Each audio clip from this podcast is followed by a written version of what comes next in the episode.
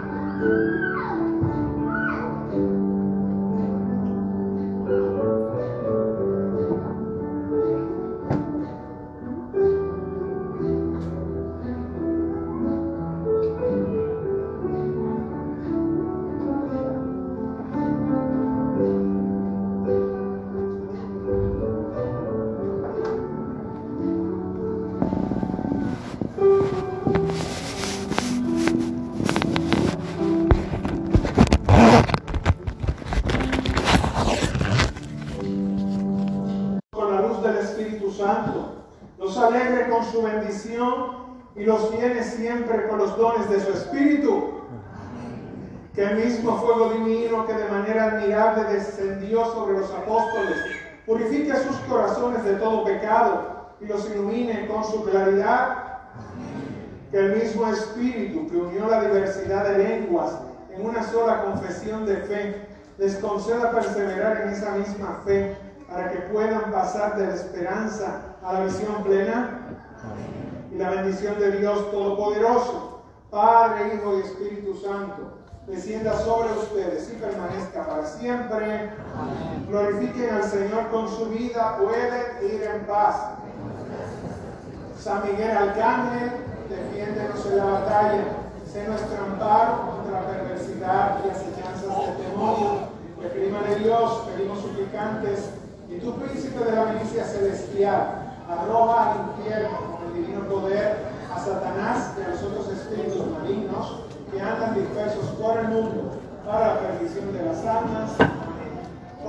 Yeah.